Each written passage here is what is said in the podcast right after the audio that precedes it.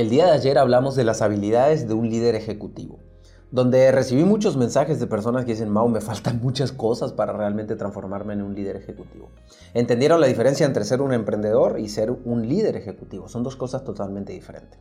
Si no escuchaste el podcast de ayer, te recomiendo que vayas a escucharlo porque de verdad se puso buenísimo. Bienvenidos al podcast del día de hoy. Mi nombre es Mauricio Benoist donde hoy en un hack muy rápido, de menos de tres minutos, te voy a dar una herramienta para que te transformes ahora sí en un líder ejecutivo o para que empieces tu transformación en un verdadero líder ejecutivo. Primero que nada, eh, entender que un líder ejecutivo se trabaja, trabaja mucho en la microgestión. La microgestión es el detalle, el día a día del modelo de negocio.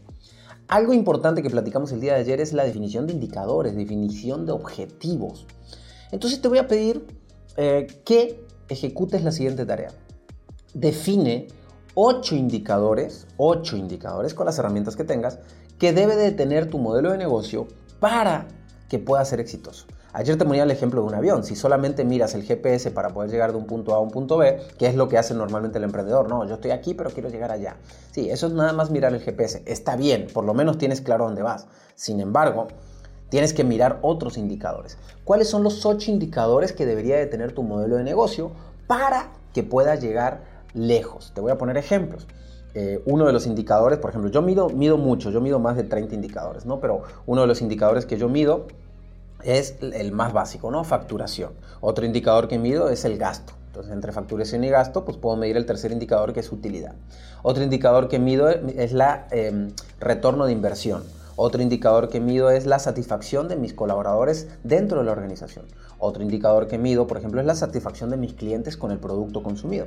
Otro indicador que mido es la percepción de mercado que hay de mi producto.